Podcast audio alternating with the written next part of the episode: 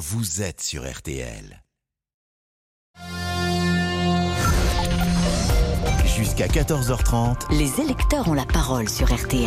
avec Pascal Pro. Que faut-il faire pour euh, l'hôpital? Nous sommes avec euh, Mathieu qui est médecin aux urgences à Niort. Bonjour Mathieu. Bonjour Mathieu une fois. Oui, oui, est-ce que vous m'entendez bien? Et Mathieu je, je vous entends très bien Mathieu. Qu'est-ce qu'il faut faire à l'hôpital?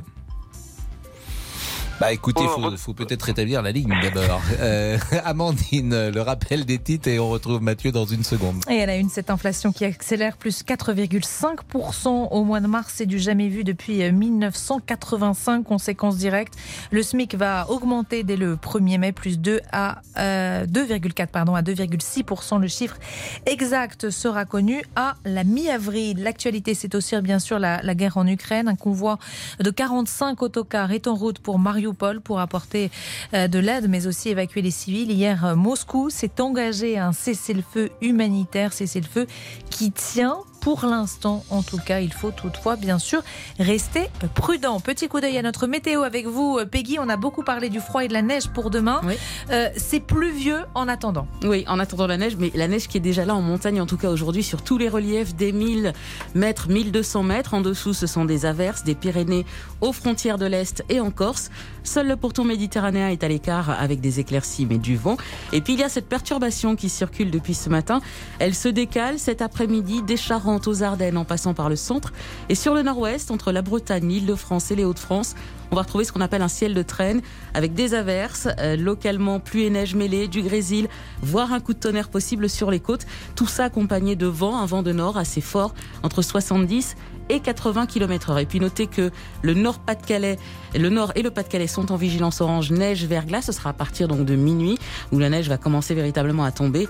Et tout ça sous des températures évidemment en baisse. 5 à Rouen cet après-midi, 6 à Abbeville, 8 à Brest et Langres, ainsi qu'à Lille, 9 degrés à Paris, 10 à Strasbourg, Tarbes et Clermont-Ferrand, 14 à Bordeaux, 18 à Montpellier et 20 à Marseille. Merci beaucoup, Peggy. Merci Peggy, merci Amandine et merci à Ludovic Van de Kerkhoff qui était à la rédaction en chef de ce 12h30. Les électeurs ont la parole. Pascal Pro sur RTL. On va parler de l'hôpital. Qu'attendez-vous de l'élection? Les conditions d'accueil se sont euh, parfois dégradées. Est-ce que vous avez déjà renoncé à des soins faute de place? Médecins, infirmiers, aides-soignants. Nous vous attendons au standard. Mathieu, vous, vous êtes médecin aux urgences. Depuis combien de temps vous êtes euh, aux urgences, Mathieu? Donc maintenant, ça fait 10 ans, effectivement, aux urgences de Niort. Donc vous avez, euh, vous avez quel âge sans indiscrétion? Normalement, faut pas dire ça, mais faut pas le demander, mais... non, j'ai 38 ans, je rigole. donc, et, et donc vous avez toujours été en, euh, à l'hôpital? Aimer l'hôpital et surtout passionné de la médecine d'urgence. Mhm. Et puis maintenant, j'en subis les conséquences un peu. Donc vous êtes payé euh, évidemment par l'hôpital et vous n'avez pas de consultation euh, en, en privé? Non, non, pas du Mhm. tout. C'est Euh, l'objectif. Est-ce que depuis 10 ans vous êtes à Niort? Exactement. Depuis 10 ans, je suis à Niort et j'ai vu les conditions se dégrader. En 10 ans? En 10 ans. Alors, ce qui est En intéressant, c'est de montrer, euh, de donner des exemples euh, de euh, euh, situations dégradées. En situation dégradée, ben, on le voit actuellement, la- le Covid a mis en lumière en fait toutes les défaillances et les maux du système de santé, parce que notre système de santé il est malade. Et en fait, on voit que le tout hôpital, ben, ça marche pas. Il faut une coordination ville-hôpital et puis euh, une espèce de complicité, une collaboration entre tous les médecins d'un département ou d'une ville pour gérer au mieux les filières. Ça, j'entends, mais c'est en- pas exactement ma question. Euh, ma Et en question, fait, euh, vous dites problématiques, en fait. conditions dégradées. Est-ce que dans l'hôpital de Niort, vous trouvez Ouais. qu'il y avait des choses qui marchaient mieux il y a 10 ans qu'elles ne marchent aujourd'hui? Alors n'ignore pas exclusivement, euh, parce que je vais avoir des bâtons près euh, sur la tête, mais l'idée c'est effectivement on voit partout en France qu'il y a des problématiques de gestion de lit, gestion de l'aval, on ne sait plus où mettre les patients, il y a des conflits internes entre. Mais parce qu'on a diminué le nombre de lits, par exemple, à, l'hôpital a- de Niort? Parce qu'on a diminué et en fait la réponse ce- on, on répond plus aux défis de la société, de la santé de. J'entends bien, mais est-ce que, par exemple, à Niort, en 10 ans, il y a moins Ouais. de lits qu'il n'y avait euh, il y a 10 ans? Ah ben il y, a- il y a moins de lits qu'il y en avait, ça c'est clair, Voilà, ça c'est en vraiment, 10 ça c'est concret. probablement. Ouais, ça c'est concret. Hmm. Et, Et on puis, sait le pourcentage de lits en moins? Non, j'ai pas le pourcentage comme ça au pied de que c'est ça euh, qui est cas- difficile dans ces discussions. Parce qu'on dit ça s'est dégradé. Et puis quand on entre dans la discussion, on voudrait avoir des éléments tangibles qui nous montrent, qui nous prouvent que l'hôpital marche moins bien. Bah, effectivement, il faut des chiffres, sauf que là, je n'étais pas au pied levé, mais euh, les, les, chiffres existent, euh, mais plus administratifs. Euh, moi, en tout cas sur le terrain, je vois que on a des, difficultés de plus en plus à, mettre les patients dans les services, euh, les bons services. Donc, on fait des hébergements dans d'autres services pour qu'ils soient pris en charge dans l'hôpital, et des fois, on n'a pas de lit, donc ils stagnent aux urgences. Et il y a une problématique d'aval, mais aussi une problématique d'amont. C'est-à-dire qu'il y a le problématique de tout hôpital. Maintenant, chaque patient doit passer à l'hôpital, et c'est un vrai problème. Parce qu'on peut plus faire face, nous, les urgences. Ça veut dire quoi? Chaque patient doit passer à l'hôpital C'est-à-dire que les gens viennent trop euh, systématiquement à l'hôpital, c'est ce que vous voulez dire Ils viennent trop ben, parce qu'ils ont. Oui, mais parce que c'est gratuit.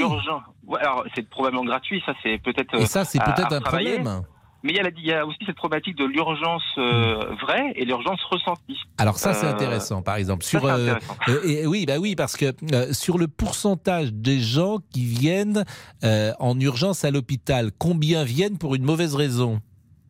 Euh, c'est délicat parce que ça, ça reste, euh, en tout cas actuellement dans la période électoraliste, on peut pas donner de chiffres comme ça. Moi, j'ai pas de chiffres comme ça stricto sensu. Bah, votre sentiment, euh, c'est ça qui vous intéresse aussi. Est-ce que c'est 10% Est-ce que c'est 40% d'urgence vitale vraie, si je me trompe pas, on est dans les 30 euh, à 40% d'urgence vitale, hein, donc d'urgence vitale. Mais après, il y a les urgences fonctionnelles, donc la traumatologie par exemple, l'entorse euh, qui a nécessité d'une de, radio. Et puis après, il y a les urgences ressenties, les urgences psychologiques, qui sont comme des urgences, c'est pas des urgences vitales. donc il y, a, il y a tout un travail à faire de distinction entre les vraies urgences, les urgences ressenties, les urgences fonctionnelles, les urgences psychologiques.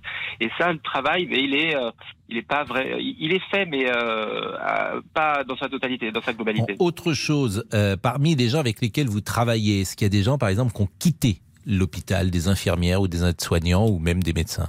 Ah ben bien entendu, ouais. Puis le Covid a mis en lumière les problèmes, donc en fait ça a accéléré euh, le, ça a accéléré le problème.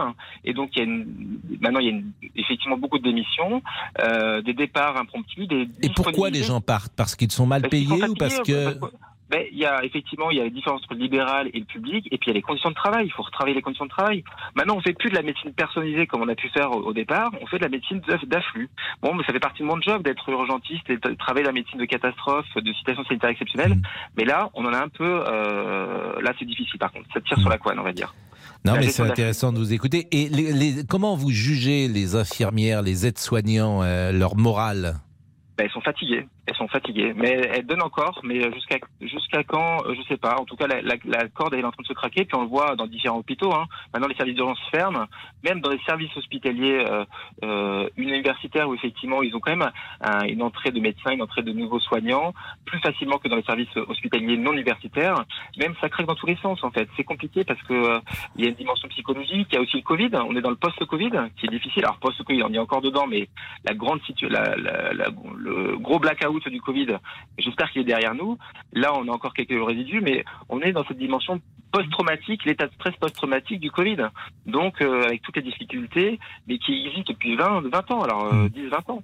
Et alors, moi, je connais pas, comme vous, bien sûr, la situation au quotidien, mais on me dit qu'il y a trop d'administratifs. Et je citais l'exemple tout à l'heure de la PHP, qui est le premier employeur de l'île de France. Il y a 35% euh, des gens à la PHP qui sont dans le secteur administratif, qui n'ont jamais vu un malade. Est-ce que, selon vous, c'est trop?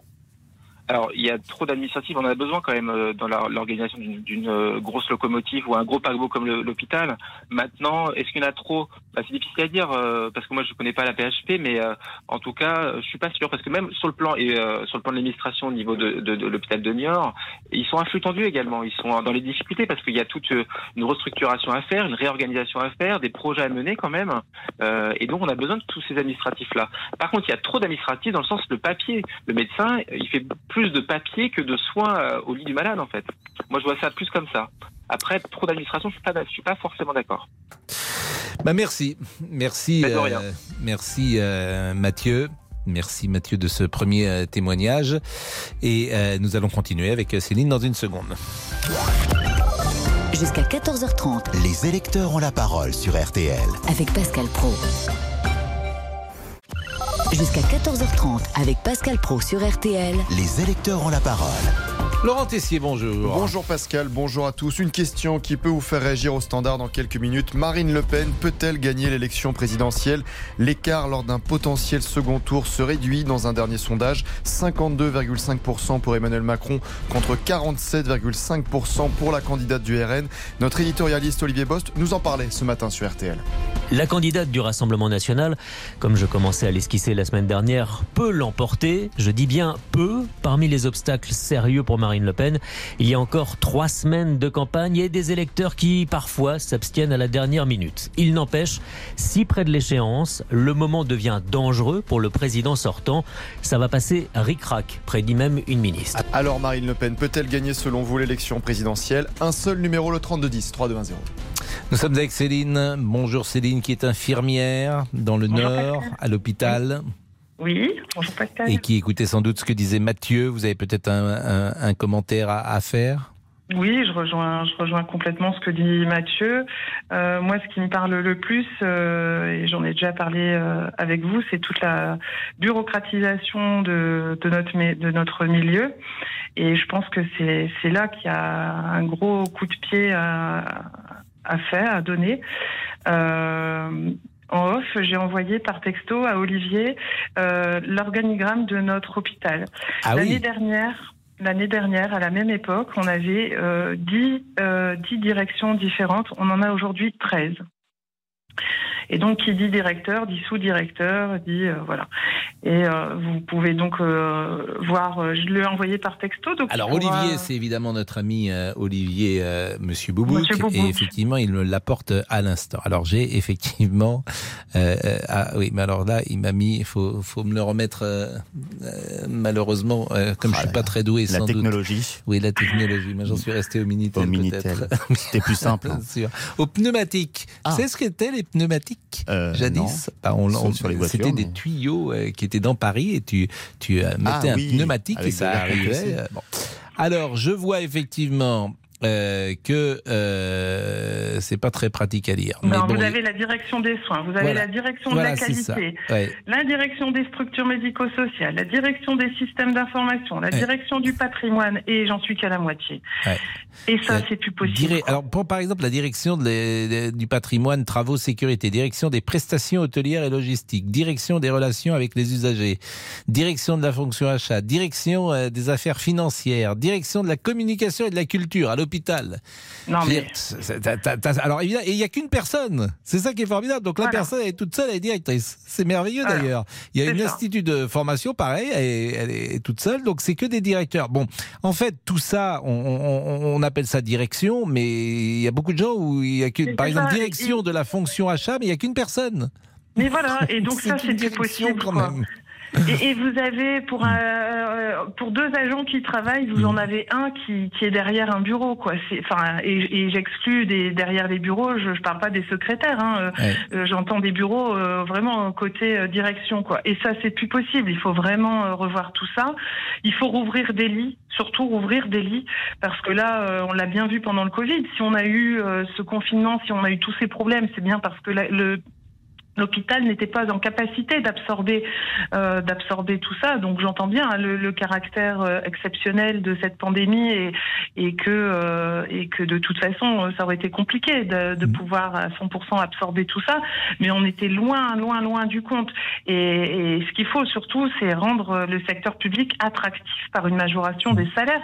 Aujourd'hui il y a une fuite massive, en tout cas pour mon corps de métier au niveau infirmier vers le libéral parce que les salaires sont Deux à trois fois plus importants. C'est fascinant euh, hein, de, de, voir ce, ce, document que je suis en train de regarder, effectivement. Alors, il y a que des directeurs. Donc, comme ça.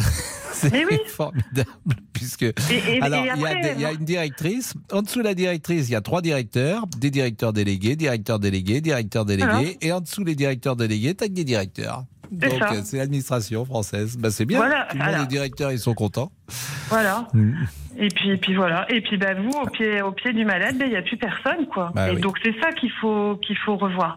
Donc. Euh, bon, vous avez la foi quand même, Céline? Vous avez gardé la eh foi. Ben oui. Et vous aimez votre métier. Ça fait ouais. 23 ans. Moi, ça fait 23 mm. ans que j'exerce. Là, ça fait 11 ans que je suis dans la même structure euh, d'urgence psy. Et, euh, et je m'accroche parce que j'ai pas le choix, parce que Je dis toujours que c'est pas moi qui ai choisi mon métier, c'est mon métier qui m'a choisi. Ah, c'est beau ça.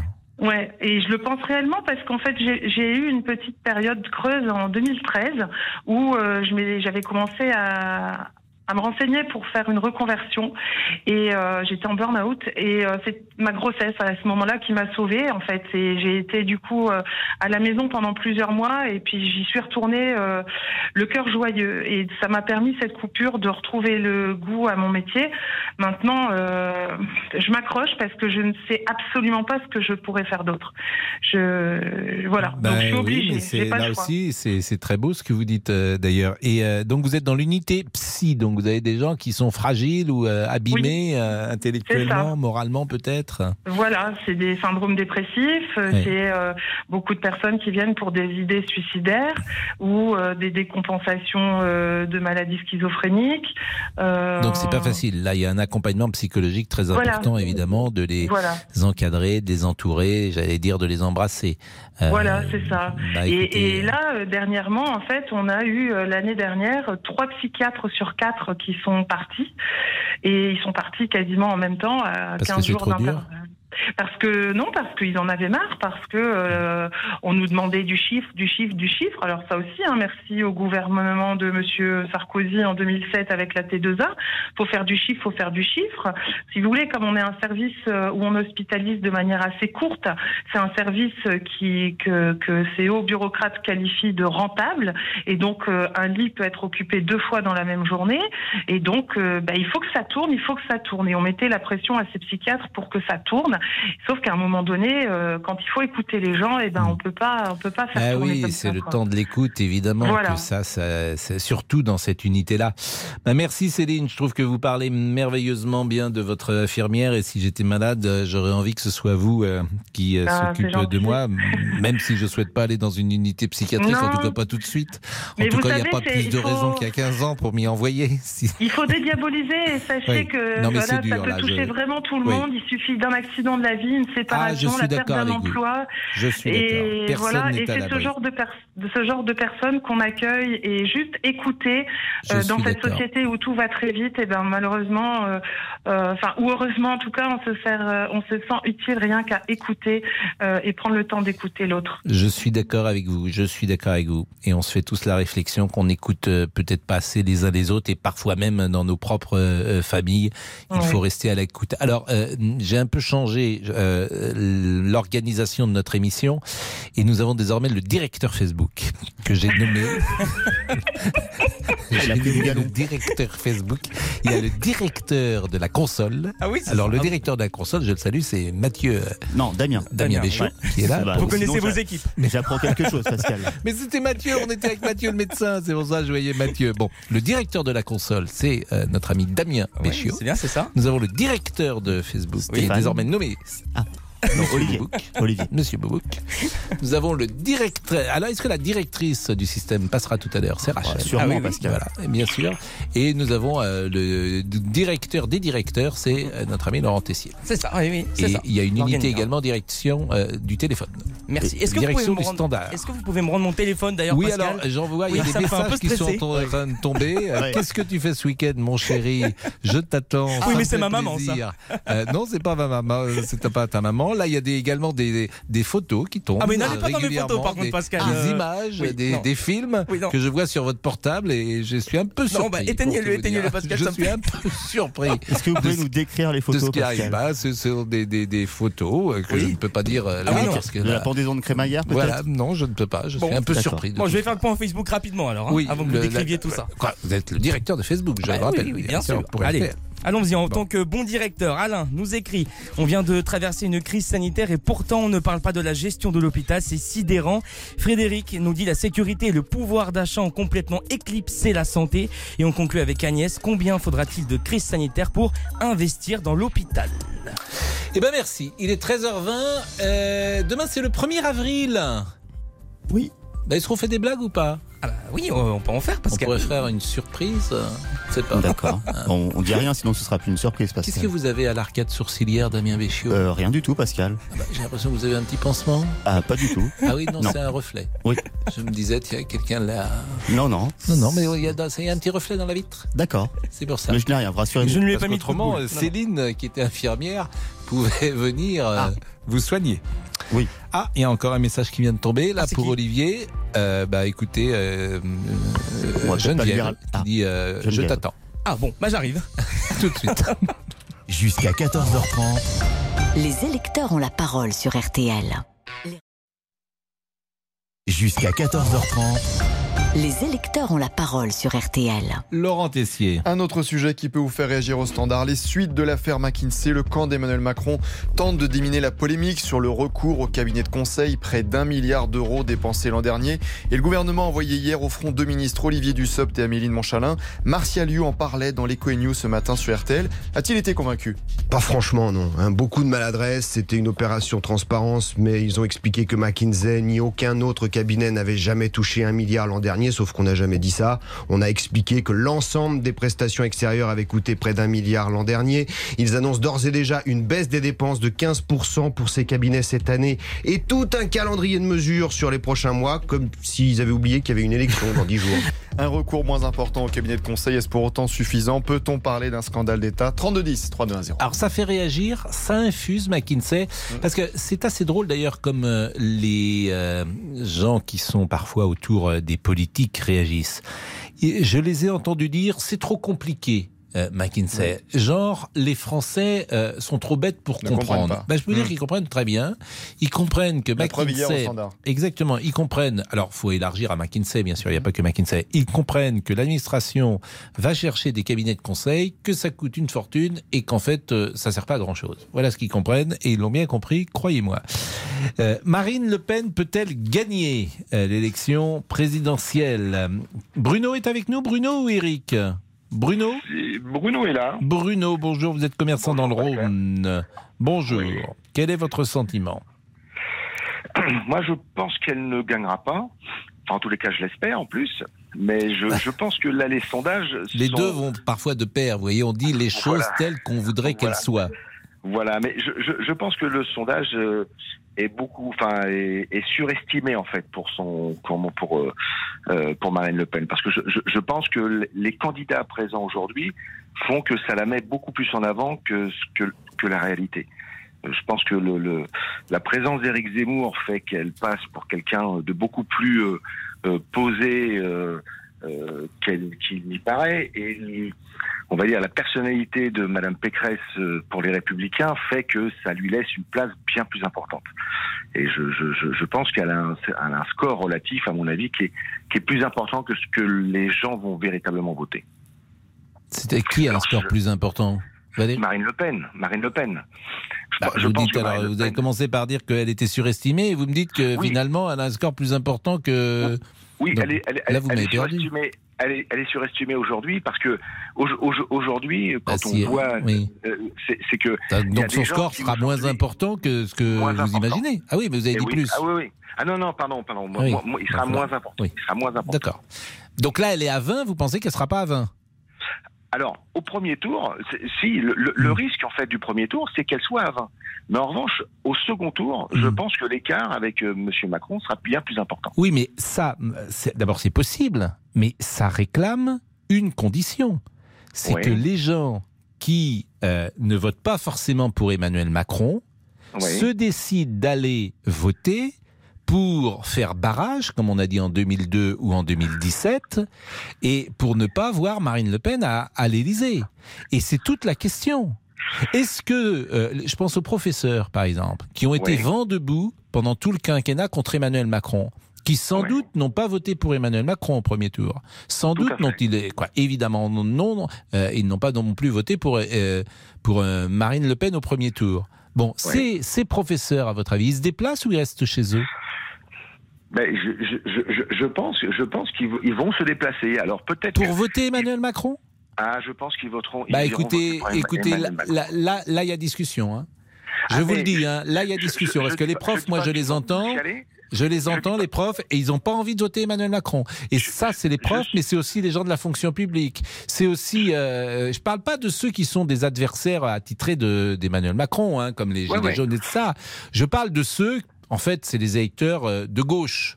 Ceux qui auront voté au premier tour pour euh, peut-être euh, euh, Anne Hidalgo, même s'ils sont pas nombreux, peut-être pour Yannick Jadot, peut-être un peu pour Jean-Luc Mélenchon, euh, a fortiori pour Fabien Roussel, etc. Ces électeurs au deuxième tour, ils font quoi? Bah, ju- ju- justement, c'est soit ils vont s'abstenir, ou ils iront quand même voter. Bah Em- s'abstiennent, s'ils Ah, mais- s'abstiennent, Marine Le Pen passe. C'est- Ça, c'est je- euh, pour le coup, c'est quasiment mathématique. C'est d'ailleurs les conditions qui permettent à Marine Le Pen de passer, c'est l'abstention de ceux qui ont voté à gauche au premier tour. Oui, mais parce qu'il y a aussi beaucoup de gens de, de- aujourd'hui qui votent pour euh, comment pour euh, Valérie Pécresse, qui vont aller voter pour pour Emmanuel Macron. Mais je- en revanche, je dis bien, c'est que certainement que l'écart va se resserrer. C'est-à-dire que les- les- l'écart, je ne sais plus exactement, mais c'était 60-40 à peu près, il me semble la dernière fois. Certainement que cet écart va se. Certainement. Parce qu'aujourd'hui, en plus de ça, c'est que Marine Le Pen, au regard du fait d'avoir Éric Zemmour, qui est encore plus à l'extrême droite qu'elle, fait qu'elle a certainement capté une partie de qui aurait certainement voté plutôt pour Emmanuel Macron. Certainement. Mais je, mais je pense que Emmanuel Macron repassera. Ben écoutez, euh, que- c'est, d'abord c'est possible, euh, d'abord les déroule, hein, bien sûr, rien n'est fait, mais en, en fait l'interrogation est que moi je ne sais pas mesurer, c'est l'état d'esprit dans lequel on sera le 10 avril au soir.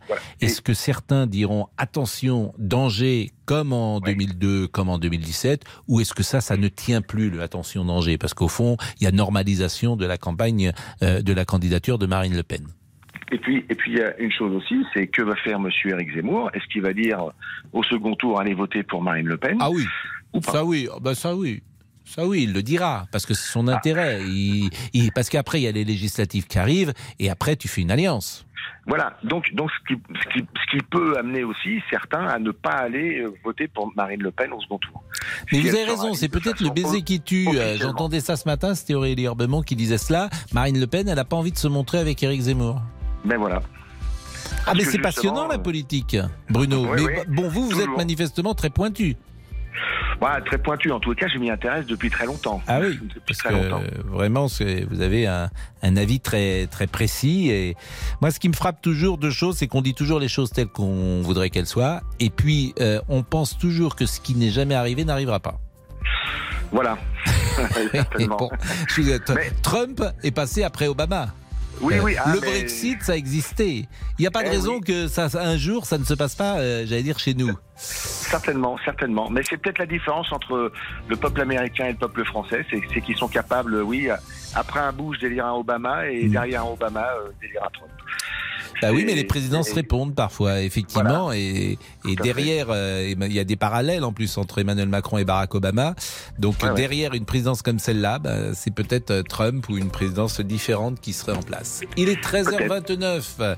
Nous allons marquer une pause et nous continuons de parler de cela. Et j'ai une question sur la pause. Après la pause, la pause café, la pause cigarette, la pause pipi. Jusqu'à 14h30 avec Pascal Pro sur RTL, les électeurs ont la parole.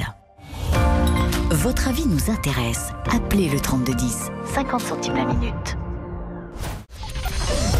Les électeurs ont la parole jusqu'à 14h30 sur RTL. Pascal Pro. Vous avez vu le documentaire sur Johnny? Non, pas encore. Moi non plus. On va pas pouvoir en parler. Non mais parce que j'entendais de la, de la publicité. Euh, Oui. Peut-être que des auditeurs l'ont vu d'ailleurs, puisqu'il est dites-nous. disponible sur euh, Netflix, je crois, Netflix, depuis oui, euh, exactement. 24 heures. Puis cette chanson Vivre, là, elle est formidable. Pour le meilleur. Vivre pour le meilleur. Et ben justement, tiens, on va parler de vivre pour le meilleur. Faut-il limiter à 10 minutes par jour, tout compris? Les pauses pipi, Ah, cigarettes c'est ou par encore jour café Ah oui, 10 minutes par jour. Alors c'est la volonté de ProBTP, la caisse de retraite du secteur du bâtiment. C'est pas possible. Eh ben, si c'est bien possible, au-delà des 10 minutes. Si certains employés de ProBTP ont plus de besoins euh, de physiologiques, sens, les pauses ouais. seraient bah, décomptées de leur temps de travail comme badge et donc pas de rémunération. Donc qu'en pensez-vous? Y a-t-il allez, trop de pauses dans les entreprises? La mesure doit s'appliquer à partir de lundi prochain pour les employés de ProBTP.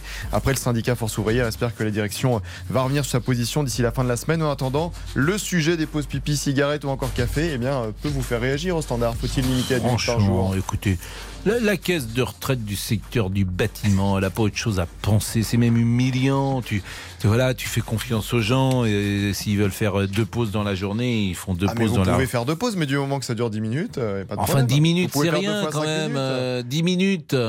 C'est pas, c'est pas grand chose, 10 minutes. Bah, chaque- ça chacun- serait une pause d'une demi-heure.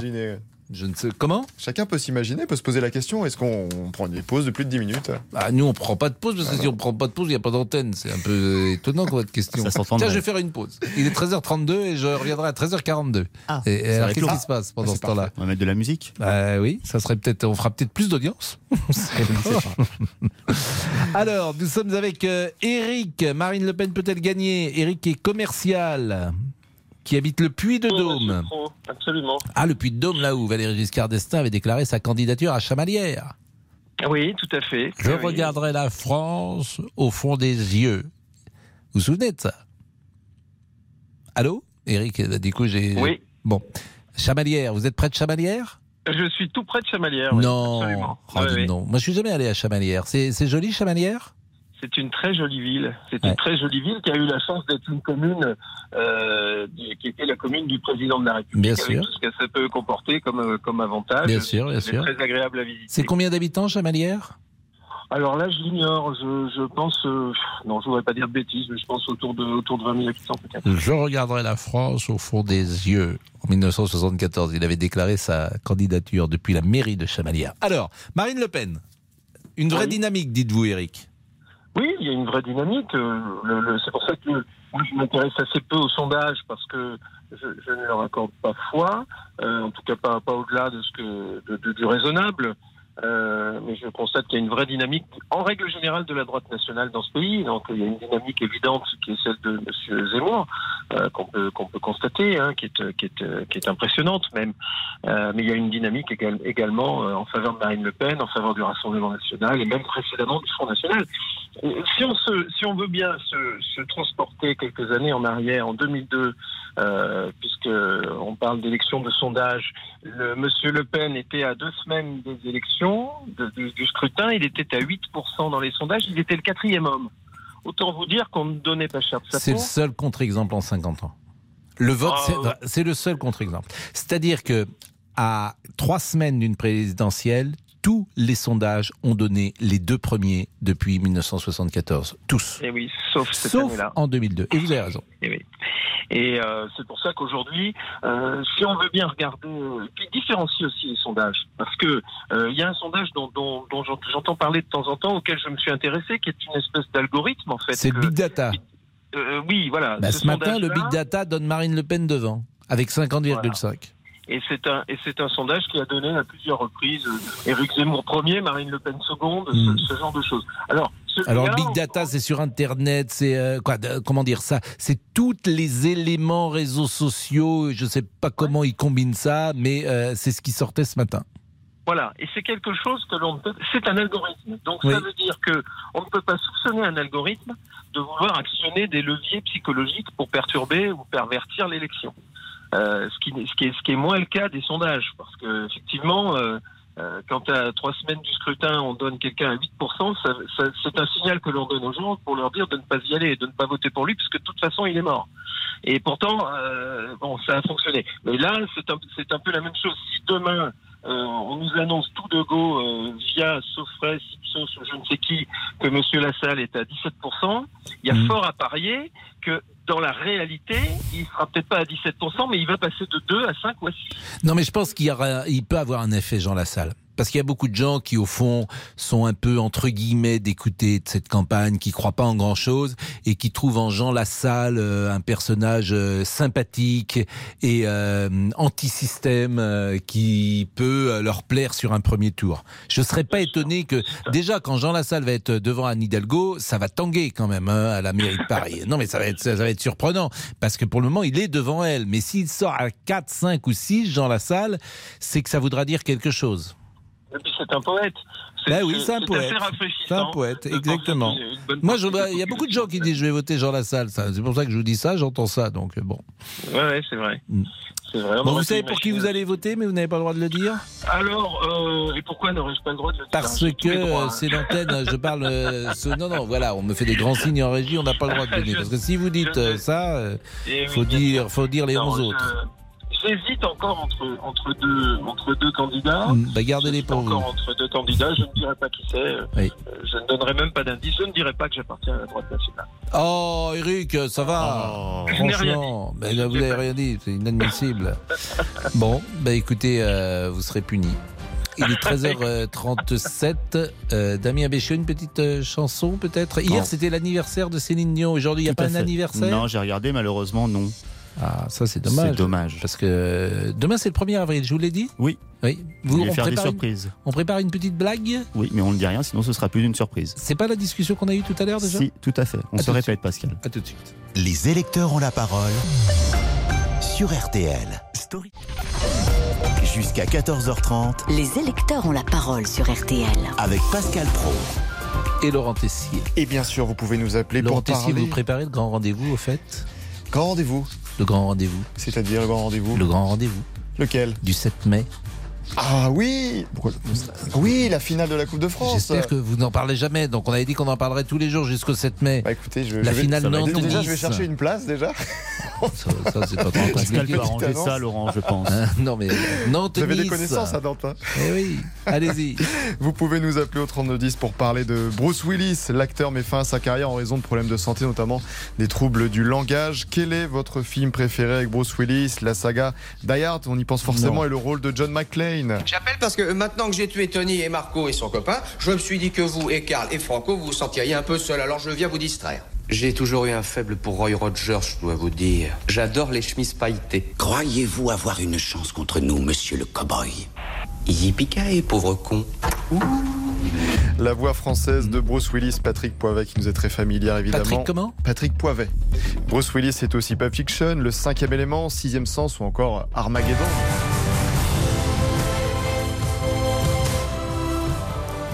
Appelez-nous pour parler de Bruce Willis au 3210. Moi j'ai l'impression que le film que je préfère peut-être c'est Sixième Sens. Ah oui. Qui était un film particulier d'ailleurs dans sa filmographie. Euh, et Pulp Fiction, bien sûr, c'est formidable. Évidemment. Pulp Fiction. François, bonjour. Marine Le Pen peut-elle gagner? Vous êtes chef d'entreprise, vous habitez euh, dans le Rhône. Oui, c'est ça. Votre sentiment? Écoutez, moi je pense que Marine Le Pen peut gagner et je vais vous dire pourquoi. Euh, je suis un peu euh, surpris parce que j'entends ce que je vois autour de moi.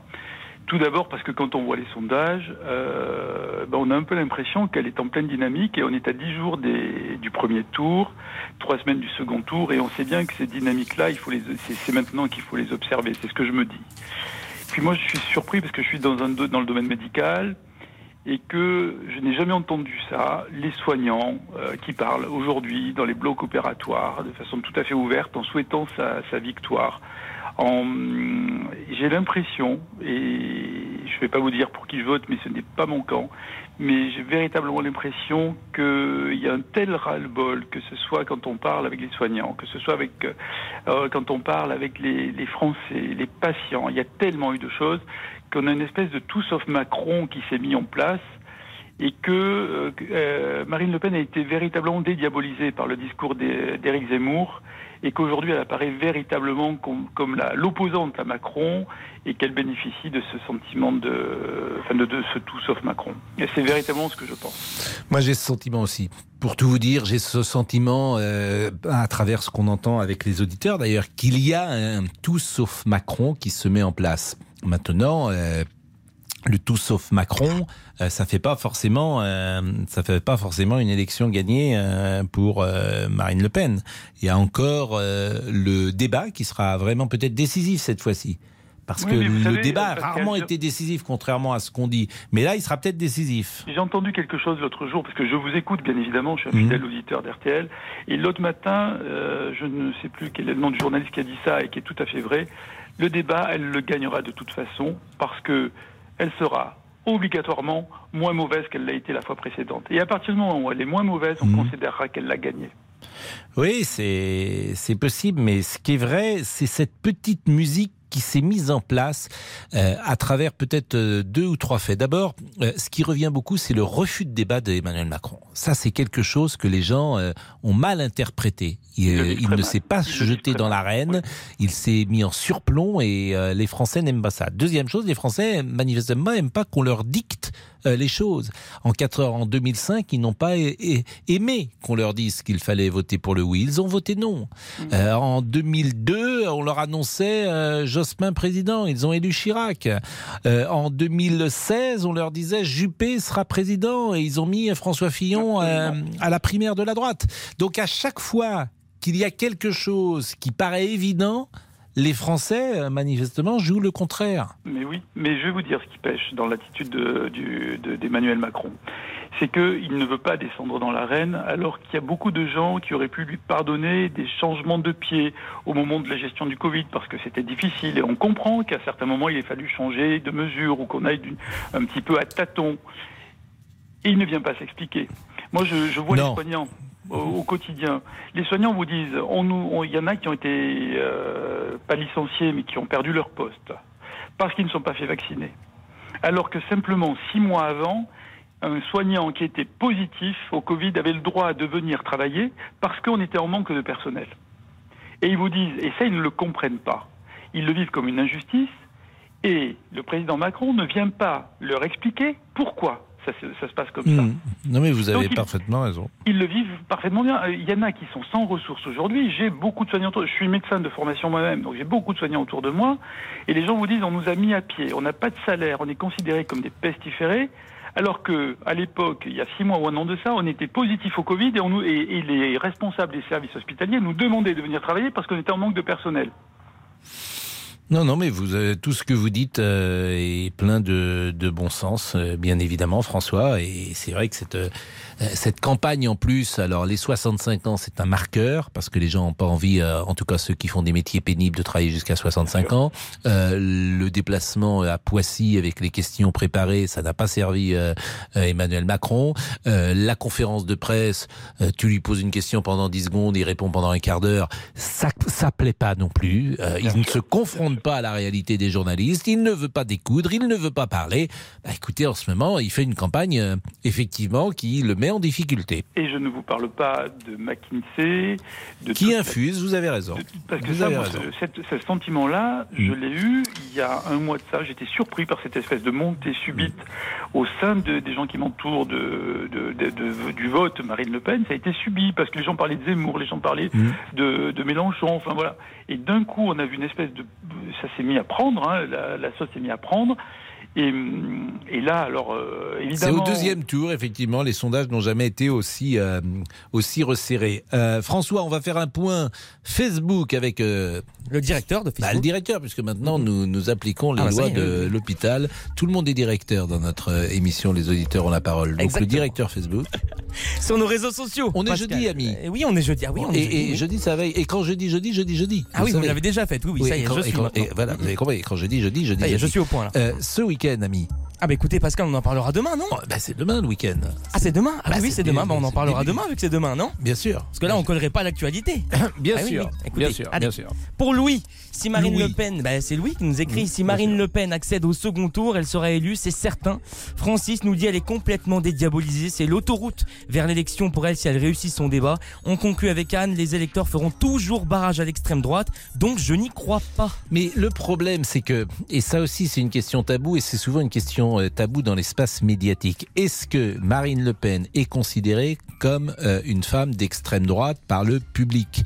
Est-ce que ce chiffon rouge de l'extrême droite euh, fonctionne encore Je n'en suis pas sûr.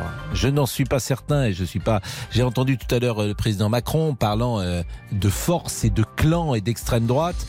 Je suis pas sûr que ces arguments aujourd'hui soient les plus opportuns. Mais il a encore trois semaines avant le 24 avril, peut-être pour faire face. Il est 13h48. À tout de suite. Les électeurs ont la parole jusqu'à 14h30 sur RTL. Avec Pascal Pro. Jusqu'à 14h30 avec Pascal Pro sur RTL. Les électeurs ont la parole. François, vous étiez notre dernier candidat, euh, candidat, non, dernier auditeur. Vous serez peut-être un jour candidat, dernier auditeur sur euh, ce sujet. Marine Le Pen peut-elle gagner l'élection présidentielle? Je vous remercie. Vous savez pour qui vous allez voter? Je sais. Je voudrais rajouter un mot parce que Je vous en on- prie. On, parle beaucoup de McKinsey. J'ai été moi-même consultant expert pour un grand laboratoire américain. J'étais payé 2000 euros par jour pour mes prestations de Ah consultant. Pas mal. Oui, euh, je peux vous dire que je sais très bien ce qui se passe quand on est consultant. J'ai arrêté parce que par éthique, euh, je ne voulais pas que l'on travestisse mon discours ou mes conclusions de médecin parce que je subissais une véritable pression de la part de, de mon employeur euh, pour orienter les choses dans un sens plutôt que dans un autre. Et, euh, Mais qui était votre employeur? Je peux pas le citer à, à l'antenne. Non, mais c'est entendu, mais euh, c'est-à-dire qu'il demandait. c'est celui qui, voilà, celui qui vous payait comme consultant oui. voulait que euh, vos conclusions médicales aillent dans le sens des produits que ce laboratoire Oui. américain commercialisait. Oui, alors c'est de façon tout à fait. Euh, Ouais, donc il, investissait sur vous. Quoi. Voilà, En fait, ça s'appelle du trafic d'influence. Voilà, et j'ai et j'ai cessé évidemment, et je ne fais plus de, de mission de consultant aujourd'hui. Donc, si vous voulez, sur McKinsey, l'État fait appel à, des consultants, et c'est tout à fait normal. Mais euh, comme euh, aurait dit mon grand-père, ce ne sont pas des perdreaux de l'année, et ils savent très bien, Bien euh, ce qu'ils font. Euh, il ne faut pas nous faire croire que les, les McKinsey, et moi ce qui me perturbe, alors que je suis très anticomplotiste, je me suis battu autour de moi pour que les gens se vaccinent, mais quand même quand on entend que McKinsey et Pfizer euh, ont, ont des liens très très forts, ben, on a le droit de poser des questions. Et on les pose. François, la parole doit circuler et nous allons maintenant parler de la pause. Les électeurs ont la parole jusqu'à 14h30 sur RTL. Avec Pascal Pro. Vous avez euh, sans doute remarqué cette euh, grande adap- adaptabilité, adaptabilité, pardonnez-moi, euh, d'RTL. L'émission s'appelle Les électeurs ont la parole jusqu'au 10 et 24 avril. Donc faut-il limiter à 10 minutes par jour les pauses pipi, cigarette ou encore café? C'est la volonté de Pro BTP, qui est la caisse de retraite du secteur du bâtiment. Au-delà de 10 minutes, les pauses seraient décomptées du temps de travail. Qu'en pensez-vous? Y a-t-il trop de pauses dans les entreprises? Et c'est vrai que ce moment de pause, moi, ça m'intéresse de savoir euh, si vous en prenez, si vous en prenez beaucoup, si vous en prenez un peu, si vous êtes dans un open space, comment ça se passe? Si vous êtes euh, regardé, montré du doigt. Bonjour Michel. Bonjour, Michele. Michele. Ah, Michele Michele, et vous êtes dans le BTP justement, vous êtes en, moi, Normandie. je suis, je suis totalement là-dedans. Moi, Hmm. c'est un sujet qui me concerne euh, particulièrement. Et puis euh, voilà. Donc euh, oui, oui, je trouve. euh, je sais pas. Je commence tout de suite? Ah ben, vous commencez, ouais. vous voulez dire vous commencez la pause de pipi tout de suite, c'est ça non, non, non, non. Mais autrement, non, vous non. pouvez commencer, bien sûr, mais euh, enfin, 10 minutes dans une journée, c'est quand même pas grand-chose. Les gens, c'est c'est pas de l'esclavage, le travail. C'est ça. En fait, euh, non, c'est pas ça. Moi, ce que je trouve, c'est que c'est, il y a deux choses. D'abord, c'est une décision de technocrate. Ça veut dire à partir de quand on va commencer à chronométrer les gens qui vont aux toilettes? Qu'est-ce que c'est quoi cette escalade? Moi, je vois bien. Moi, dans mon travail, j'ai plusieurs employés. Bon, ben, j'en ai un, par exemple, qui s'appelle Pierrot. Il va aux toilettes euh, 17 fois par jour, mais il est performant plus que les autres, ce qui fait qu'il travaille même plus vite. Et cette 17 pauses n'empêche pas d'être aussi productif. On en est où là? On va contrôler le caca des gens On va peser on va, après, on leur demandera de manger moins la veille pour aller moins aux toilettes. On en est où là? Qu'est-ce que c'est que cette décision de merde, sans mauvais jeu de mots? Franchement, il faut. Je ne sais pas si le monsieur qui a pris la décision a fait des études, mais il faut, qu'il, il faut que son école le rembourse parce que c'est n'importe quoi. C'est vraiment pour moi une décision qui vient d'un type qui avait rien à faire le lundi et qui s'est dit tiens, je vais peut-être passer chez Pascal Pro, ça me fera un petit peu de pub, je pourrais mettre ça sur mon CV. Non, mais- oui, mais- typiquement une décision de merde. Non, mais l'objectif, on le voit bien, c'est la productivité, c'est de, de- oui, mais de- la productivité. la rentabilité. le. Non, la, la rentabilité, c'est d'avoir un chef d'équipe performant qui comprend ses équipes. La rentabilité, c'est ça, en fait, c'est l'humain. Il faut arrêter de croire que la rentabilité, c'est de punir un type parce qu'il va aux toilettes. La rentabilité, bordel de merde, excusez-moi, c'est de dire, excuse-moi, Pierrot, t'as été trois fois aux toilettes aujourd'hui, ça va pas bah, je me sens pas bien. Si tu es malade, rentre chez toi, mets-toi en maladie si tu n'es pas en état de travailler. Sinon, trois fois, c'est beaucoup, Pierrot. Mais ça se fait de l'humain à l'humain. Je sais- Qui c'est qui, a décidé ça? Mais vous, par exemple, puisque vous êtes dans le bâtiment, vous. Ouais. Bon, donc c'est la volonté de Pro BTP. Cette caisse de retraite du secteur Ouais. du bâtiment, vous la connaissez? Ouais, je connais un petit peu, ouais. mais de toute façon, euh, comment Parce que moi, je ouais. la connaissais pas, pour tout vous dire, euh, cette caisse de retraite. C'est un organisme qui a besoin, qui a besoin d'exister parmi les autres et qui trouve des trucs. euh, Mais quel est, dirait- euh, pourquoi elle propose Dupont-Aignan, ça cette- Pourquoi une Dupont-Aignan. caisse de retraite du secteur du bâtiment pro- propose ça? Quel est son intérêt? C'est le Dupont-Aignan du, du, du caisse de retraite, quoi. C'est-à-dire que ça sort n'importe quoi pour essayer d'exister parmi les trucs. C'est n'importe quoi, je vous dis. Ah, C'est pas gentil pour monsieur Dupont-Aignan. Euh, bah ouais, mais c'est pas grave. hein. S'il manque de lucidité, ça lui fera du bien. Hmm. Euh, vous savez, dans le bâtiment, parfois, on est, on est, on est dans des endroits où les, les toilettes, c'est pas facile d'accès. 10 minutes, c'est le temps qu'il faut pour aller et revenir. Ça veut dire quoi?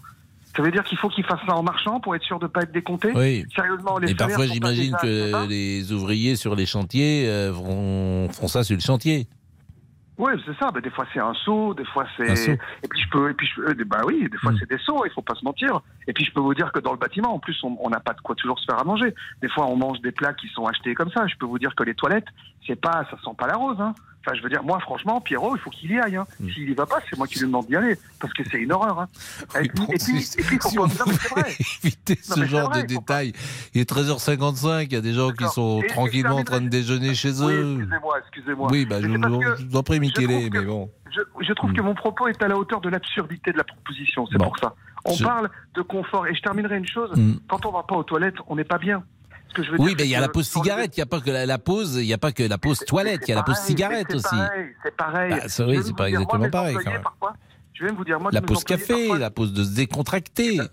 Eh ben, je vais vous dire, parfois mes employés, moi je leur dis, va prendre cinq minutes, respire, Oui. respire. Ça fait ça fait deux heures que tu es sur un mur. Il y a des fois, il y a be- l'esprit, il a besoin. Si, si de temps en temps on a besoin de quitter l'écran ou on a besoin de, de faire une pause cinq minutes, c'est pas pour rien en fait. L'esprit, il a besoin de s'aérer. Mais évidemment, de, toute façon, on est tous pareils. Euh, Il y a un Ouais, temps, euh, il y a un temps, généralement, Si c'est. aux toilettes, par contre, les auditeurs le savent. C'est le Oui, problème oui, de la radio. Ça, oui, mais c'est vrai qu'il y a un temps généralement euh, de deux heures euh, où on est efficace pendant deux heures euh, pour une réunion, pour travailler, etc. Et puis tous les deux heures, euh, faut peut-être faire une petite pause parce qu'on on a un déficit à ce moment-là de concentration. euh, c'est pas mal de faire autre chose, me semble-t-il. Alors il y a des gens qui sont des exceptions. Je crois que c'était Alain Perfit qui était euh, le ministre du général de Gaulle. Il était capable de travailler 13 heures consécutives par jour sur un dossier. Bon, c'était un être d'exception. Ouais, Ouais, non, mais c'est vrai. pause, ça devait être un enfer. Oui, euh, oui, je mais vous, vous êtes. Votre cerveau m'inquiète. euh, hein, votre cerveau m'inquiète. Non, non. Bon, merci Michele en tout cas. Je vous en prie, je Hein, vous en prie, merci, euh, merci Et vraiment. merci de, de mettre en avant ce genre de choses parce que l'actualité en ce moment est tellement grave que c'est important aussi de parler de ces petites Ben choses. non, mais, mais attendez, c'est la vie des gens. Moi, la pause, euh, je, je veux dire, Jean-Alphonse Richard vient d'entrer dans ce dans ce bureau et c'est. Alors nous, on a beaucoup plus de souplesse les journalistes dans notre activité.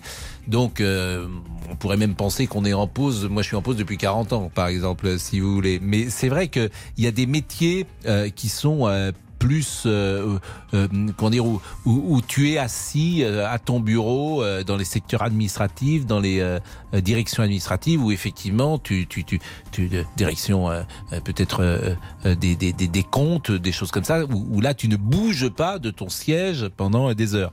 Nous, il y a quelque chose de plus souple, forcément. On est en reportage, on sort, on entre, on vient, on vaque. Et euh, on- ce système de pause n'existe pas forcément. Il est 13h58.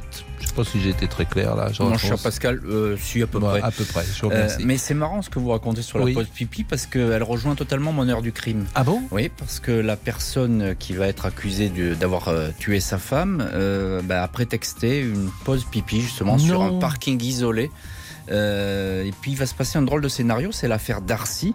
Euh, ce, cet homme dit euh, que être parti ce week-end avec sa femme pour fêter leurs 10 ans de mariage dans la vallée de Chevreuse. Ça se passe dans un paysage magnifique. Et puis on va retrouver carbonisé la voiture dans laquelle est le cadavre de sa femme. Lui a été touché d'une balle. Donc on va le retrouver près de la voiture. Il n'est pas mort. pas lui. Il n'est pas mort. Ah, ce n'est pas lui. C'est pas lui l'agresseur. Mais les gendarmes vont dire il s'est sans doute tiré lui-même une balle dans le dos pour faire Dans le dos pour faire croire qu'ils avaient, qu'ils avaient été victimes d'une agression.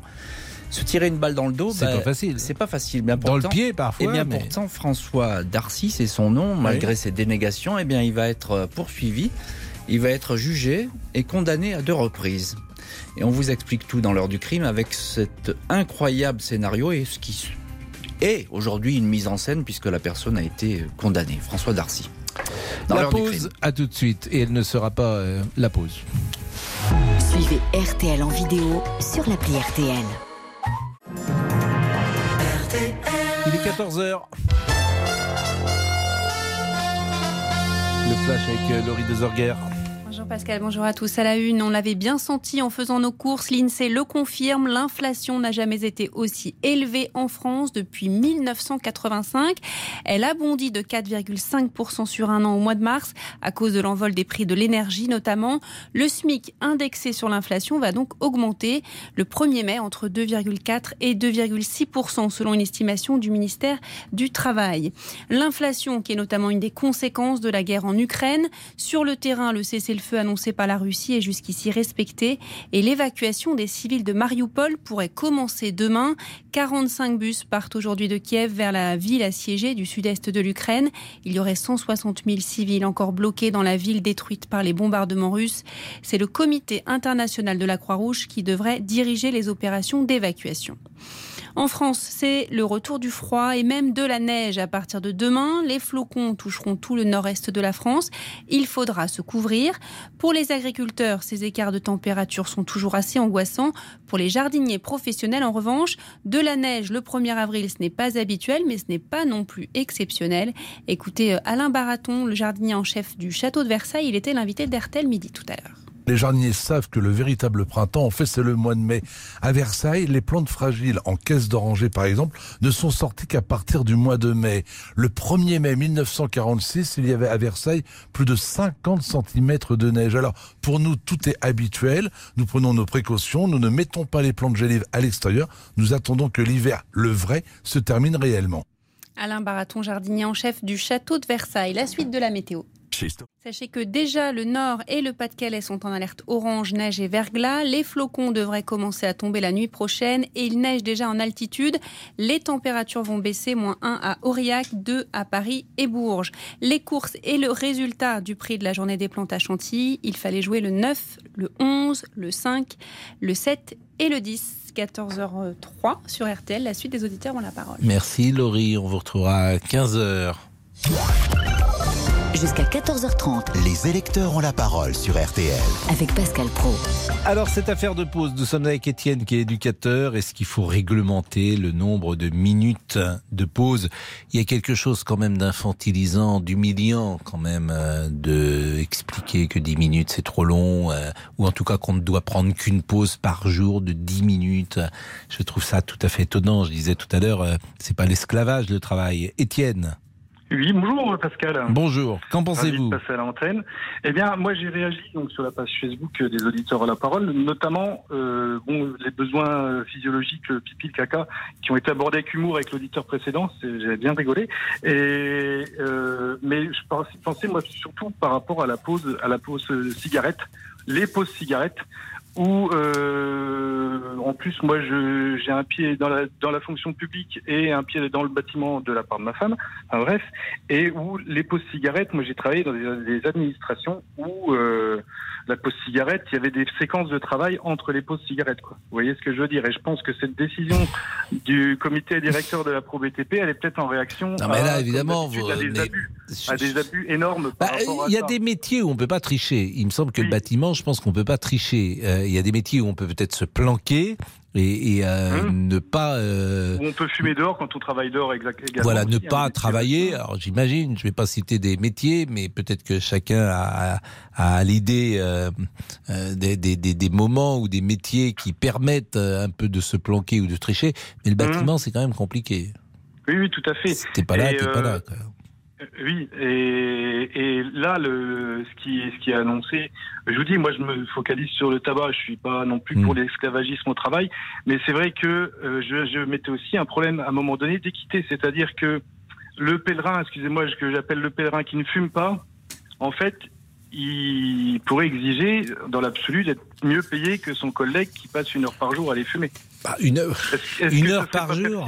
Une heure Ah, sur 7 heures de jour, vous aviez une heure par jour. Bah, C'est 5 beaucoup. pauses, euh, pauses cigarettes de 10-12 minutes, ça, fait 60 minutes. Vous êtes dans quelle activité, Étienne? Moi, je travaille, euh, je suis euh, dans la fonction publique. Et je suis pas cadre, hein, je suis à la base. Donc, euh, mais Donc, mais Je ça, suis- votre métier, il est euh, fixe, si j'ose dire. Vous êtes euh, assis à un bureau toute la journée je ou suis à la fois, à la fois euh, sur le terrain, à la fois euh, j'ai du travail administratif dans le cadre des, des mesures judiciaires que je gère. Donc voilà, je. Mais il y a un contrôle de ce que vous faites. Il y a quelqu'un qui vous, qui est une sorte de chef de service, qui voit si vous êtes à oui. votre bureau ou pas? qui voit si on a notre bureau. Non, il voit surtout le travail qui est rendu. Oui. En fait, Parce hein, qu'en fait, c'est ça qui est important. Vous- qui est. Moi, il me semble que euh, dans ces métiers-là, ce qui est important, c'est le travail euh, qui doit être rendu, et puis vous organisez votre temps comme vous voulez. Le principe du télétravail, euh, c'est ça aujourd'hui. Les choses ont quand même changé. C'est pas. Oui. On n'est pas au 18e siècle ou au 19e Ah, siècle. Après, après dans, dans, dans, le, dans, la, dans la catégorie d'emploi dans laquelle je travaille, sais que le télétravail a quand même été utilisé des fois pas forcément à bon escient, mais là n'est pas le débat.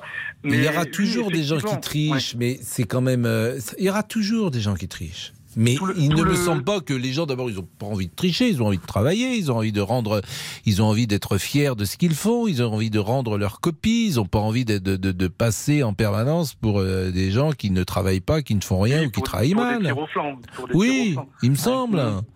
Oui, non, mais bien, bien sûr. Mais euh, moi, je, voilà, je, moi, je réagissais, j'avais réagi justement à, euh, si on, on va en, en N plus 1, c'est-à-dire on va chercher plus loin, euh, quelqu'un qui ne fume pas va pouvoir à un moment donné euh, crier en disant mais moi je, je suis plus Oui, non, mais j'ai bien compris que. Bah, Hein qui se met à fumer? Et, bah, Voilà. bravo à la radio à cette heure-là. Je sais pas Mais si je blague, vous avez raison. Mais euh, aujourd'hui, vous avez raison en plus de me reprendre, parce que des gens pourraient dire, mais c'est c'est du premier degré. Euh, honte, il a demandé euh, il a, de- aux gens de, de, mm, commencer à fumer. fu- de fumer pour Quel pouvoir procrastiner. Alors, euh, non, mais voilà. Mais je- comprends que ça puisse soulever des, des émois, mais je pense que c'est en réaction peut-être à des choses, Bon.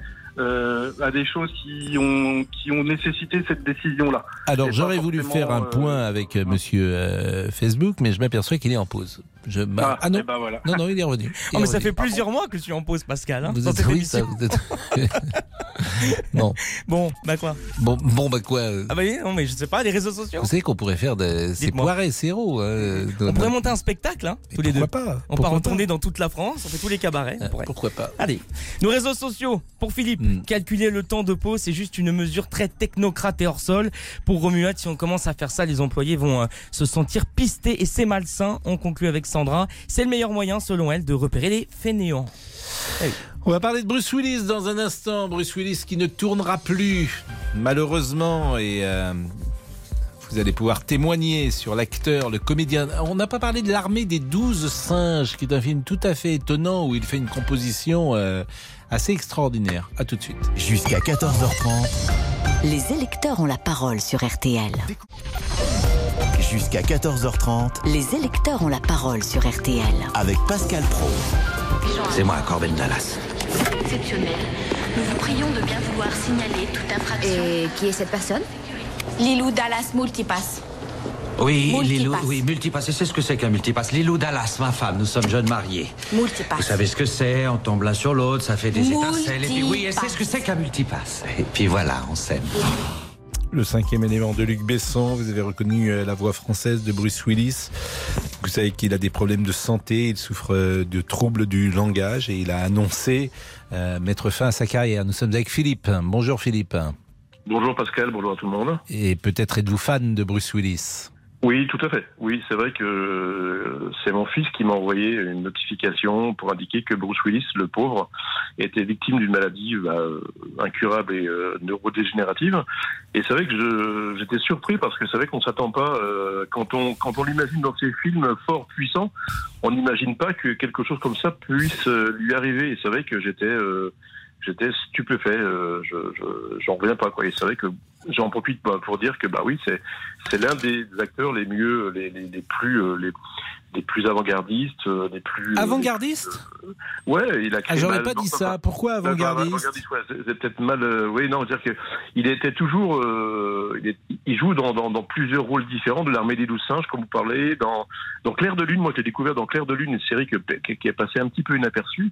Et c'est vrai que euh, je suis, je suis, euh, je suis euh, choqué, quoi. Et c'est vrai que bon.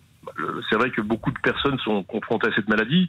Euh, je pense à sa famille, à ses enfants, parce que euh, et, à- et à son public. Et euh, malheureusement, bon, c'est vrai que ces derniers temps, il ne tournait pas dans des films exceptionnels euh, par rapport à tout ce qu'il a fait. Mais c'est vrai que je me dis, euh, euh, quand on le voit dans ses films, c'est un super héros. Il, il casse tout. Il, il sort avec un petit peu, de, un petit peu de sang, quelques contusions.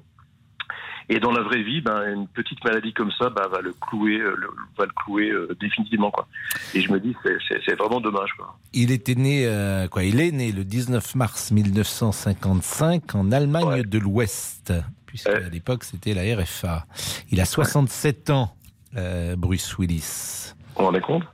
Ah oui, c'est assez, c'est assez jeune et sa carrière a, a débuté dans les années 80 à, Broadway. Et effectivement, dans la série Clair de Lune, c'est une de ses premières euh, apparitions. hein, et dans les Ah oui. années 90, il est devenu une vraie vedette avec 58 minutes pour vivre, avec une journée en enfer, avec le dernier Sixième sens. Je crois, que c'est le film qui l'a- je crois que c'est le film qui m'a le plus marqué avec Armageddon, c'est Sixième Sens. Quoi.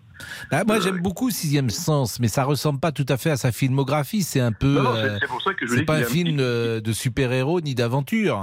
C'est pour ça que ben il passe d'un euh, d'un rôle à l'autre entre bon une série un soap opéra euh, euh, sixième sens et puis après bon bah, c'est le c'est le c'est le Schwarzenegger c'est l'archétype du, du héros américain qui c'est pour ça qu'on fait la relation de ce qu'il représente dans le film la force la puissance et quand on voit la maladie, on se dit que ben malheureusement, euh, là, il peut faire toutes les cascades qu'il veut. euh, il sera plus, euh, il sera plus euh, en état de, de, de jouer quoi. Et c'est c'est vraiment dommage quoi.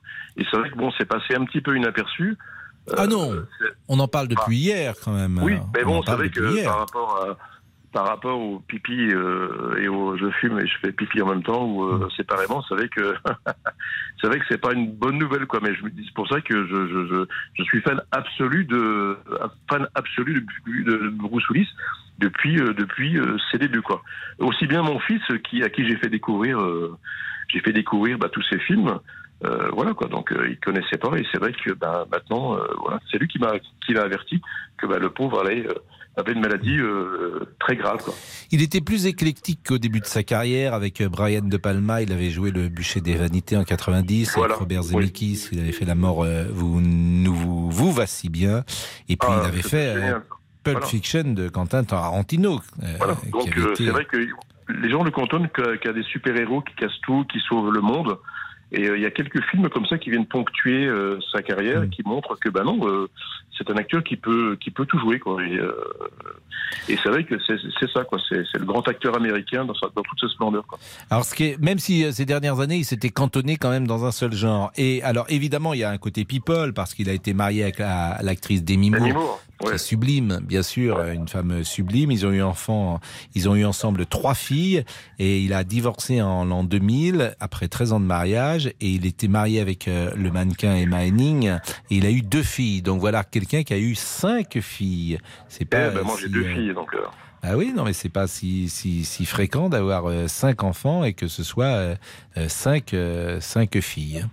Ah oui, oui, non, mais c'est vrai que moi, je, mais je vous dis, je suis fan absolu de, de Bruce Willis, et c'est vrai que quand, il, quand les films repassent à la télé, j'ai dû voir dix fois les Die Hard, et euh, c'est vrai que même des fois sur Netflix ou ou, enfin des, des sites de streaming, quand je sais pas quoi regarder, euh, je dis tiens, je tape Bruce Willis et puis je me régale en, en, en, le regardant. Et c'est vrai que ça fait du bien de, de, de, de, de voir euh, de voir quelqu'un de- comme ça quoi, gentil, euh, un peu de violence, mais avec un bon fond quoi. Et c'est vrai que je crois que c'est ce qu'il présentait quand on le voit parler. Euh, c'est vrai qu'il avait l'air euh, vraiment euh, accessible par rapport à par rapport à certains, par rapport à certains autres, euh, Tom Cruise ou euh, Schwarzenegger, etc. quoi. Donc c'est vrai que je suis euh, je suis euh, très triste d'apprendre euh, cette nouvelle parce que je suis un fan mais vraiment de la première heure. quand personne ne connaissait les séries, quand il n'y avait pas de, de, de films sur les séries, c'est vrai que je me dis, bon, bah, c'est. Moi, j'avais été frappé du prénom de ces trois premières filles, parce que je me souviens très bien qu'à l'époque, déjà, ça m'avait marqué, puisque la première s'appelait Rumeur Glen, la deuxième Scout la rue, et la troisième Talou la Belle. Donc, c'était des prénoms qui m'avaient à l'époque euh, étonné. Ben, merci Philippe. Merci Bah beaucoup. oui, je veux dire que, je veux dire que, par contre, j'ai à mes côtés une fan de Pascal Pro. Ah, mais il y en a une Je la, je la passe 15 secondes. Ah, bah, je vais lui dire bonjour alors. Bonjour. euh, Pascal Pro. Ah, il y en a une. Oui. bonjour. Bonjour. Mais vous êtes l'épouse peut-être de Philippe? Je, je suis, euh, je suis son ex-compagne. Son ex-compagne Ah ben vous entendez, ben vous entendez bien. Nous, nous entendons très bien, mais, euh, j'ai l'impression que faudrait peut-être baisser le retour parce que j'ai l'impression Voilà. que ça fait de l'écho. c'est- baissé. Mais je voulais juste vous, vous dire que je, je vous adore. Voilà. Non, ben c'est gentil. Mais comment ça, comment ça se passe euh, avec un ex-compagnon quand, quand on le revoit ça? Vous avez été mariés ensemble? Vous avez eu des enfants ensemble? Euh, on s'est fréquentés quelques années et puis euh, nous avons trois enfants ensemble. Ah oui, quand Et même. Ah oui, quand effectivement. même. Oui, si vous êtes fréquentés même plusieurs, euh, plusieurs longuement. Et aujourd'hui, nous sommes, nous sommes de bons amis. Ah, Voilà. ça c'est. et- et alors, est-ce qu'on peut réussir? Ça, c'est une bonne question à avoir. Mais vous avez des nouveaux compagnons, chacun de votre côté? Tout à fait. Et à comment fait, ça se passe? Bah écoutez, ça, euh, ça, ça se passe bien. hein. On vit, euh, on vit nos vies. euh, enfin, je veux dire, moi j'ai, j'ai, euh, j'ai ma vie amoureuse personnelle, lui également. Et puis parfois, on, on se revoit ou pour les enfants ou pour des, des, des hobbies qu'on a en commun, et ça se passe plutôt bien. Et est-ce que vous vous voyez avec vos nouveaux compagnons? Hum, un peu moins quand même. Oui, non, mais ça pourrait parfois, ça peut. euh, Ça pourrait, ça pourrait. Voilà, mais est-ce que par exemple votre nouveau compagnon, il peut être un peu jaloux de la relation que vous avez avec votre ancien compagnon, avec lequel vous avez trois enfants ou pas? Oh, C'est vrai qu'au début, c'était peut-être un, c'était un petit peu difficile, mais Mmh. euh, avec euh, avec le temps, euh, il, il s'est bien aperçu que voilà, on était devenus de bons amis et puis qu'il avait, il avait pas, il avait pas du tout à être jaloux. Mmh. Il est, je, je l'admire, donc euh, il le fait. mais je vous admire aussi. Mais non, mais moi, j'aime- pardonnez-moi, je suis très indiscret, je pose des questions que j'oserais même pas poser dans la vraie vie. Mais je trouve que c'est tellement, euh, euh, Ah, comment dire, la vie. euh, J'ai envie de dire que chacun a la même vie aujourd'hui. Beaucoup de gens ont la même vie, la vie que vous décrivez. Oui, vous avez vrai. 50 ans, beaucoup de gens se sont séparés, beaucoup de gens ont des enfants, beaucoup de gens ont un nouveau compagnon. Et puis chacun parle des familles recomposées. Est-ce que ça marche Est-ce que ça peut marcher Est-ce que ça marche pas Etc. On est tous un peu, comment dire, confrontés au même Oui, sujet. Donc c'est pour ça que j'aime bien savoir comment ça se passe. Oui, oui, non, mais je pense qu'aujourd'hui, euh, c'est, comment dire, beaucoup, beaucoup se séparent et puis, euh, et puis c'est un mode de vie euh, complètement différent et qui, qui se passe, qui, qui marche très bien. hein. Mais oui, je pense que la vie, la vie est plus longue aujourd'hui et forcément, elle a plusieurs aventures. Bah merci. vraiment, quel est votre prénom? Natacha. Natacha. Bah écoutez, c'était un vrai plaisir. Vous voyez, c'était que Ah, pour moi aussi. c'était un promptu de Schubert, bien sûr, et, et- et c'était un plaisir en tout cas de vous avoir avec euh, avec euh, Philippe, Natacha et Philippe. Merci vraiment. prie. Merci, à c'était très gentil. Merci. Au revoir. Au revoir. Jusqu'à Au revoir. 14h30. Les électeurs ont la parole sur RTL. Jusqu'à 14h30 avec Pascal Pro sur RTL. Les électeurs ont la parole. Frédéric est avec nous pour parler encore quelques secondes de Bruce Willis. Frédéric, bonjour. Bonjour Pascal. Votre sentiment, est-ce que c'est la tristesse peut-être qui domine? Oui, ça fait partie, euh, je ne veux pas paraphraser ce que disait l'auditeur précédent, mais effectivement, ça fait quand même partie, moi j'ai 54, 54 ans bientôt, d'un personnage de cinéma avec lequel on a grandi, qu'on prenait beaucoup de plaisir à, à regarder ses films, à, à voir et à voir évoluer sa carrière aussi. Quand même des choses qu'il a fait qui étaient extrêmement sympathiques. Euh, donc oui, effectivement, c'est un petit peu de tristesse, plus pour lui que pour nous. Il hein, faut pas non plus être égoïste. Euh, il a quand même quelques problèmes de santé qui sont assez, assez graves. Mais voilà, donc c'est un pan, d'un pan de, de notre histoire un peu ciné- cinéma- cinématographique, pardon, qui, qui s'en va avec lui, enfin avec son arrêt de, de- de carrière. Quel est le film que vous préférez dans sa filmographie Euh, moi adoré, euh, moi adoré euh, le cinquième élément Mhm. de, de, sa- de sa part. L'armée des tous singes que, auquel vous faisiez référence tout à l'heure. Ouais, qui est un film tout à fait étonnant. Hein. Ah oui, non mais ça j'ai adoré absolument. Et puis euh, Pulp Fiction également dans ce Ouais, rôle-là. Pulp Fiction, c'est un grand film. voilà. Là, c'est peut-être. euh, Et Sixième Sens aussi. Sixième Sens, c'était Oui, oui, vraiment tout à fait étonnant Oui, parce tout que c'était un, un scénario euh, Ouais. qui n'était pas peu, visible au départ. En tout cas, on ne comprenait pas ce qui se passait tout à fait. Et puis on le Ah non, devinait en même temps que le film avançait. Ouais, ouais. Après, on peut pas avoir une, on, on peut pas ne pas avoir une pensée pour Patrick Poivret, qui était son doubleur. Oui. Euh, J'ai envie de vous dire historique, qui nous a quitté il y a quelques quelques mois, et on- enfin, franchement, on l'associait vraiment à la voix du Bruce Willis à celle de Patrick Poivret. Quoi. Euh, moi, j'ai revu des films un peu doublés euh, par une autre personne, ça n'avait pas du tout le même impact, quand même, on peut le dire. Enfin, pour Ben, moi. c'est vrai que le, le- le doublage euh, d'un comédien, euh, la voix française, euh, fait parfois beaucoup le succès de la série. Le meilleur exemple on- qu'on cite souvent, c'est Michel Roux, bien sûr, qui a qui qui, qui a doublé euh, amicalement vôtre et qui doublait Tony Curtis. Merci beaucoup. Merci Je vous en prie, Frédéric. merci à vous. Il Bon est après-midi. 14h23, c'est le débrief. 13h, 14h30. Les auditeurs ont la parole sur RTL. C'est l'heure du débrief de l'émission par Laurent Tessier. Ambiance muy caliente aujourd'hui dans le studio. Pour élargir le public de RTL, Julien Courbet se met à parler espagnol, Pascal Pro se met à danser, mais pourtant sur le langage espagnol, vous n'avez pas l'air très réactif. Virginia connaît ça, la Pascal Pro. Pascal Pro. Oui. Ah, oui. Eh, eh, habla espagnol, Pascal Pro Oui. Non, non, si, dans ces cas-là. Si, muy bien. Ah oui, si, c'est quand même mieux. Bon, on se permet tout dans l'émission et tout le monde a évolué. Allez hop, dans la grille. Le directeur de la console, c'est euh, notre ami Damien Béchiot. c'est bien, c'est ça. Nous avons le directeur de Facebook, qui est désormais nommé Non. Et nous avons euh, le directeur des directeurs, c'est euh, notre ami Laurent Tessier. Tout le monde est devenu directeur, c'est merveilleux. Une équipe soudée, dynamique. Et Pascal, vous, le capitaine du navire, vous prenez soin des uns et des autres. Qu'est-ce que vous avez à l'arcade sourcilière, Damien Béchiot Euh, rien du tout, Pascal. J'ai l'impression que vous avez un petit pansement. Ah, pas du tout. Ah oui, non, c'est un reflet. Oui. Tout va très bien. Bon, on s'est tous déjà posé cette question. Qu'y a-t-il dans le portable? De Monsieur Boubouk Sur quelle photo, message pourrions-nous tomber? C'est l'heure de vérité.